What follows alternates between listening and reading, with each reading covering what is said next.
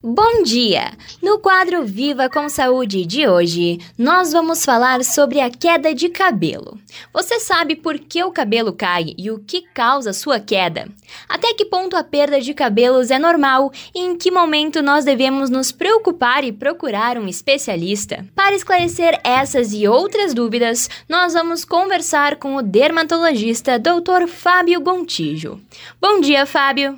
Bom dia, obrigado pelo convite. Então, Fábio, conta pra gente. O que causa a queda de cabelos? Existem produtos ou ações diárias que impulsionam ou podem acelerar esse problema? Ou a idade é realmente o principal fator? Bom, é, qualquer tipo de modificação né, no funcionamento normal do organismo pode alterar o crescimento dos fios. Cirurgias, fraturas ósseas, né, dietas e até o estresse mental, eles são exemplos de situações que podem levar à queda de cabelo. É, esse mecanismo ele é uma adaptação evolutiva, né? já que nesses momentos que nosso corpo exige que todos os esforços estejam voltados para o evento estressante, o crescimento do cabelo ele é colocado em segundo plano, né? levando à queda. Sim. E quantos fios em média por dia uma pessoa pode perder? Em que momento que essa perda passa do normal e um especialista precisa ser procurado?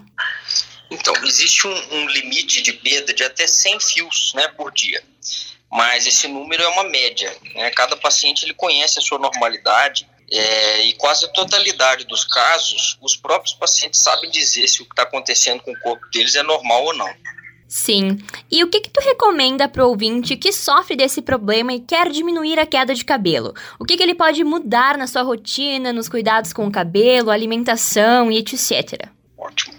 Bom, o ideal é que a gente conseguisse evitar né, todas as situações estressantes que a gente vive. Né, evitar também os hábitos, os hábitos alimentares que são errôneos, levar uma alimentação balanceada, né, com frutas, legumes, proteínas e também a quantidade ideal né, de, de vitaminas e vitamina B12, né? Então, é, algumas medicações também, seja por via oral ou por via tópica, né, elas podem ajudar bastante mas somente um dermatologista pode identificar com precisão qual que é o melhor remédio para queda. Perfeito, então. Muito obrigada pela tua participação, Fábio. Eu que agradeço. Obrigado, Fernanda. Esse foi o Viva com Saúde de hoje, da Central de Conteúdo do Grupo RS com Fernanda Tomás.